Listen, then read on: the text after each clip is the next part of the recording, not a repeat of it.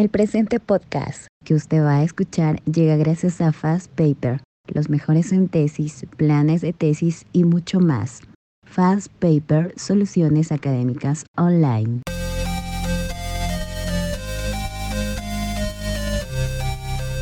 ABUC 360 les da la bienvenida a Tips de la Calidad, un podcast dirigido a solucionar problemas legales del día a día yo soy Edison Alarcón, abogado especializado en Derecho Financiero y Empresarial y creo firmemente que si bien tarde o temprano, día a día, enfrentamos en nuestra vida situaciones legales, podemos salir mejor librados si contamos con la información adecuada.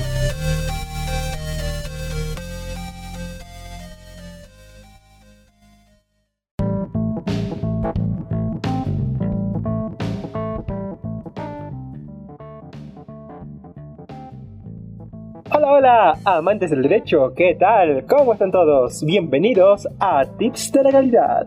Yo soy Edison Alarcón. Comencemos. Recordar es volver a vivir, lo dicen todos, y en ABUC 360 somos conscientes de ello.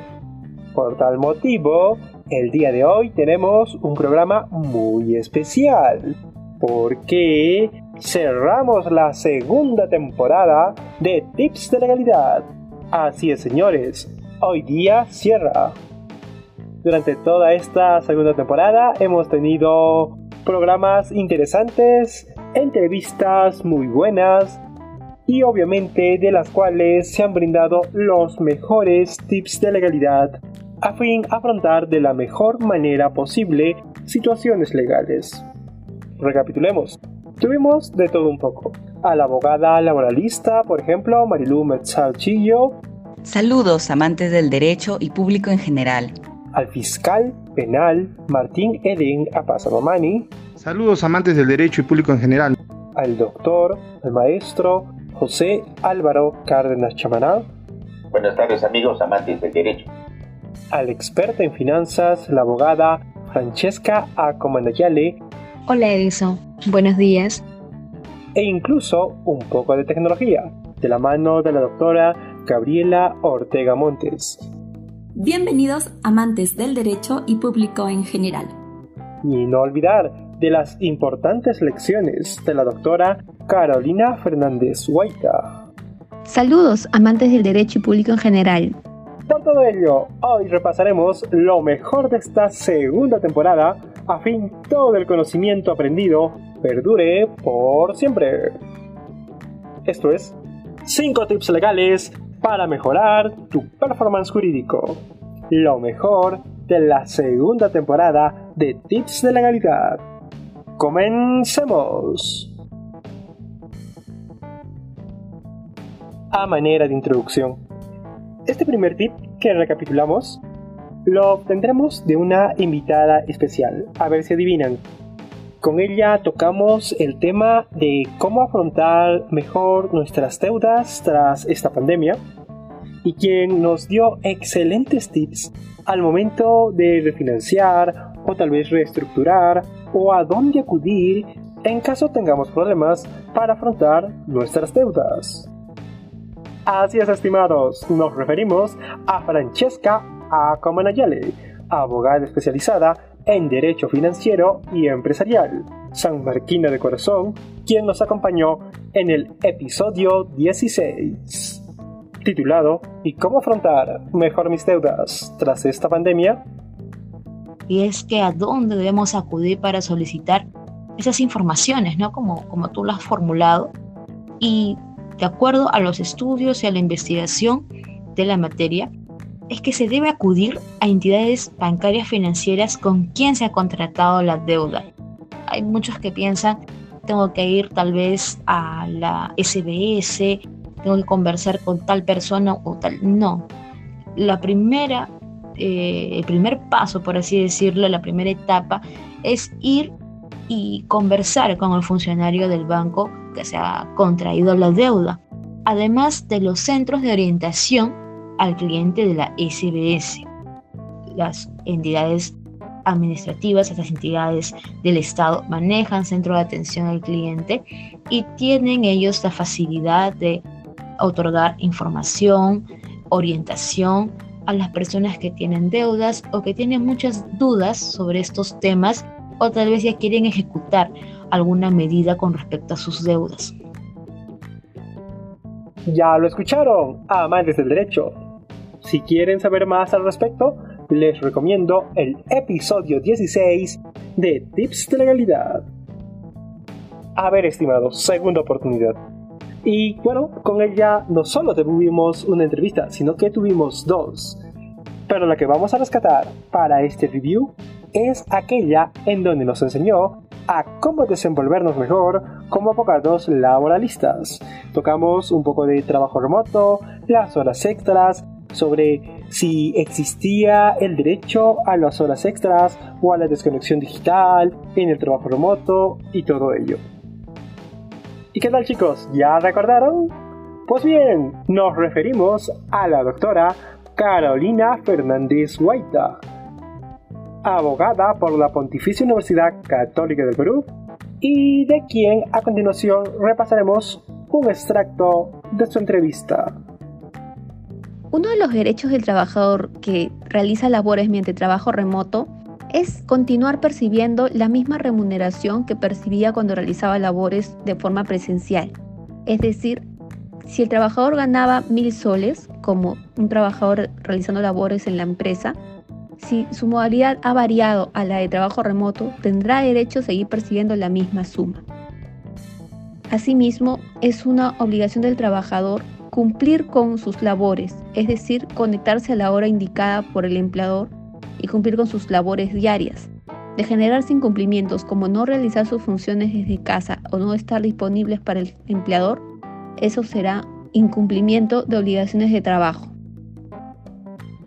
Muy buen podcast, sin duda estimados. Ya lo saben, si quieren conocer más al respecto, les recomiendo el podcast número 21. Ahora pasemos a un ámbito que a veces el abogado desconoce, ya sea porque, bueno, admitámoslo. En derecho la mayor parte del tiempo todo son reglas, todo son leyes, normas, y queramos o no, nos hemos acostumbrado a usar la palabra oral y escrita como principales herramientas de ejercicio de nuestra noble profesión. Y bueno, estimados, en Tips de Legalidad, programa de Book 360, conscientes de esta necesidad, tuvimos como invitada especial a la doctora Gabriela Ortega Montes, abogada reconocida, egresada de la Universidad Católica de San Pablo, con quien aprendimos los 7 tics que todo abogado debe conocer. Y como ya habíamos mencionado, también tenemos el case tracking. Case Tracking es un poderoso software de seguimiento de casos. Lo que hace es rescatar la información del sistema judicial, del Poder Judicial, del SEC o de SINOE, de nuestras casillas electrónicas, de todos los casos que nosotros le pongamos, obtiene la información y nos notifica de las resoluciones que han salido. Anota las resoluciones, nos da la alerta de que ha llegado esta resolución y si es que hay algún plazo por vencer, nos va notificando, ¿no? Tal día se vence tal cosa, tal día se vence esto, tal día se vence esto. Es como tener una secretaria experta en asuntos judiciales. Este software es maravilloso, es de paga, o sea, hay que comprarlo y es muy útil para los estudios de abogados. E interesante podcast, ¿o no, amantes del derecho? Y ya lo saben, si quieren conocer más al respecto, les recomiendo el episodio 18 de Tips de Legalidad. Continuando, a ver si te recuerdas. En esta entrevista a la que vamos a hacer alusión, contamos con la presencia de un notable abogado civilista, especialista en derecho civil, procesal civil, docente universitario. ¿Ya adivinaron? Claro que sí, estimados. Nos estamos refiriendo al doctor José Álvaro Cárdenas Chamelá, docente en la prestigiosa Universidad Nacional de San Agustín. Y bueno, les paso un extracto. Cuando hablamos de retos, yo creo que hay que tomar en cuenta dos centrales y hay uno que es inevitable de mencionar las aptitudes de cada señor abogado, señora o señorita abogada. La oralidad exige básicamente conocimiento pleno de los hechos. Ya no podemos ir con un esquema genérico del hecho, sino ya ir con una profunda interiorización, no memorización, ¿ah? interiorización del conflicto, sus orígenes, los actores principales que han intervenido, el objeto del conflicto, la sustanciación de las materias que están en debate y por supuesto integrar ello a través de los principios constitucionales para poder tener claro los fácticos y los supuestos normativos que van a ser materia de debate. Porque esto no es memorizar un alegato, esto no es leer un discurso, es proyectar una comprensión subsumida de todo un conflicto antecedentes, hechos consecuentes, para poder proponer una alternativa de solución o reclamar el ejercicio de un derecho. Entonces, como podemos ver, primero es conocer perfectamente los hechos que dan mérito al conflicto que ha dado lugar a esta pretensión que usted está llevando o a la cual usted se está oponiendo. Eso en primer lugar. Si no conozco los hechos, no puedo argumentar. Pero la argumentación, segundo punto, requiere un clarísimo manejo de las técnicas de litigación oral. Es decir, cómo poder subsumir un fáctico en un supuesto normativo y a través de ello congruentemente estructurar la premisa postulatoria que usted va a argumentar para efecto de que el magistrado pueda captar la esencia de su argumento y que pueda verificar, cotejando con el otro argumento, cuál de ellos tiene extenso de legalidad, logicidad y congruencia en la exposición. Por supuesto amigos, vamos a tener dificultades siempre porque los seres humanos no tenemos las mismas capacidades. Entonces, tarde o temprano tenemos que manejar y reconocer que pueda presentarse limitaciones que se pueden suplir con una tolerancia, una capacidad de comprensión y ética en el debate, porque no se trata de debatir quién oraliza mejor un hecho, quién tiene mejor calidad de, de orador, sino de quién expone mejor el supuesto de hecho que está sustentando y le impregna esa esencia que le da el derecho, cuál es la sustentación normativa y sobre todo constitucional. En síntesis, en esta entrevista aprendimos con él los 7 tips para litigar mejor en los procesos civiles bajo este nuevo esquema de la oralidad. Para que no nos perdamos nada, aquí les resumo nuevamente. El primer tip Acostúmbrate a realizar alegaciones orales técnicas. Segundo tip, no te distraigas en las audiencias. ¿Por qué? Porque basta un atisbo, una revisión de celular o algo para que pierdas la hilación y puede que pierdas también el juicio. ¿De acuerdo? Ahí te van dos de los siete tips que aprendimos. Si quieres saber más al respecto, te recomiendo descargarte el episodio 21 de Tips de Legalidad. Y nuestro cuarto tip legal llega de la mano de una abogada especializada en Derecho Financiero por la Universidad Peruana de Ciencias Aplicadas, con quien compartimos el tema de la excesiva onerosidad y la fuerza mayor como figuras dentro del incumplimiento de contratos tras la pandemia. Te aseguro que ya lo han adivinado, estimados. Nos estamos refiriendo a la doctora Talía Chao Rivera. Y bueno, a continuación les paso un fragmento donde abordó sobre si se pueden o no incumplir los contratos en pandemia o bajo qué supuestos o figuras. Excelente pregunta, Edison. Ya aclarado los supuestos de fuerza mayor y excesiva onerosidad de la prestación, en el presente podcast procederemos a analizar la aplicación que posiblemente pudiesen tener estas figuras en la pandemia. Al respecto debemos recalcar que cada contrato es único en cuanto a su contenido y la posible existencia de pactos entre las partes en el caso de la aparición de estos dos supuestos. En este caso, si vemos a la pandemia como un supuesto de fuerza mayor, la misma debe afectar a la prestación, más no al deudor. Es decir, que por razón de su existencia sea imposible cumplir con la prestación. Por ejemplo, las aerolíneas ya no pueden volar debido a las prohibiciones del gobierno. Frente a ello, estas podrían invocar fuerza mayor porque no pueden cumplir con la obligación a causa de la normativa como un agente externo, ya que sin esta circunstancia podrían volar como normalmente lo hacían. Sin perjuicio de ello, el pasajero, quien ya compró sus pasajes, podrá exigir la resolución del contrato por incumplimiento, con las consecuencias que esto conlleva. En el caso de que veamos a la pandemia como un supuesto excesivo en la de la prestación, esta debería afectar el valor del contrato, es decir, hacer que la prestación o la contraprestación se eleven o disminuyan por agentes externos. Por ejemplo, imaginemos que Juan Pérez es proveedor de balones de oxígeno a un hospital, sin embargo el costo de producción se ha elevado debido a la escasez de materia prima y la alta demanda de la misma. En ese sentido, Juan sí podría invocar una excesiva onerosidad de la prestación al hospital al que distribuye los balones, puesto que el pago estipulado en el contrato sería insuficiente para cubrir con su producción. Entonces podría ir algún método de resolución de conflictos para que se aumente la contraprestación que el hospital debe pagar.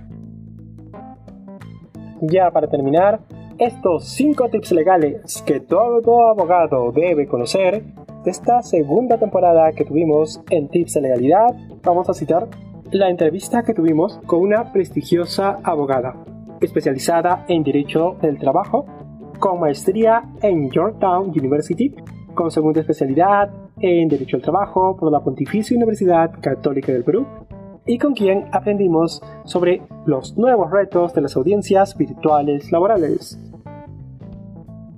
Finalmente, eh, creo que el último tip que les puedo dejar es que tenemos que aprender a manejar muy bien nuestros tiempos. Por ejemplo, eh, he visto que algunas audiencias de vista virtuales son muy cortas y los magistrados solamente otorgan cinco minutos para el informe oral. Por lo tanto, si uno no sabe manejar los tiempos, es muy probable que los jueces te puedan cortar la intervención y ahora pues que estamos en estas audiencias virtuales, los jueces te pueden cortar el micro o te pueden cortar el video, con lo que uno pierde la hilación o incluso quizás uno hasta podría dejar de decir los argumentos que considera más importantes. Entonces creo que de la mano con lo que mencionaba anterior, anteriormente de tener que ensayar, eh, estas presentaciones, también es importante aprender a controlar los tiempos. Y muy bien, ¿les gustaron las recomendaciones de la doctora Merchal? Pues ¿qué esperan? Vean el podcast completo, disponible en todas nuestras redes sociales, Spotify, Anchor, Apple Podcasts, Google Podcasts y todo ello. Búsquenlo a través del episodio número 18 y bien, estimados, esperamos les haya encantado este review tanto como nosotros. Nos ha permitido recordar, recapitular lo mejor de los tips legales que nos permiten afrontar mejor estas situaciones jurídicas que a veces se nos presentan. Y como ven, como siempre, les recomendamos escuchar toda nuestra galería de podcast.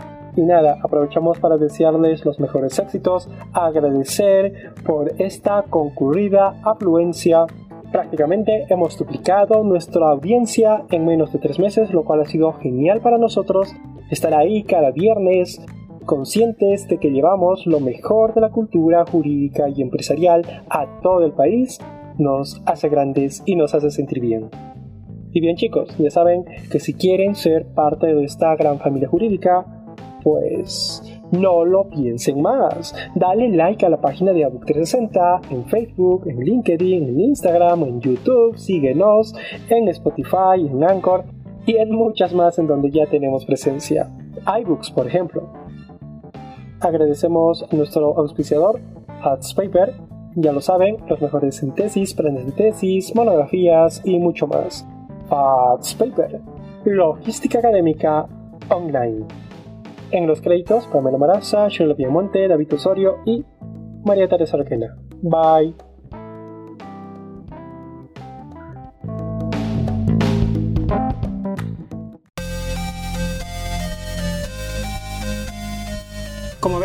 Con la información adecuada puedes afrontar exitosamente cualquier problema legal.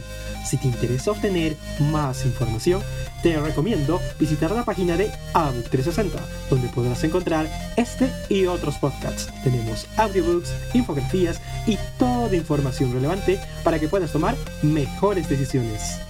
Si te gustó este podcast, síganos en nuestras redes sociales. Dale like a la página de ABUC 360. Subimos un episodio cada viernes. Bye.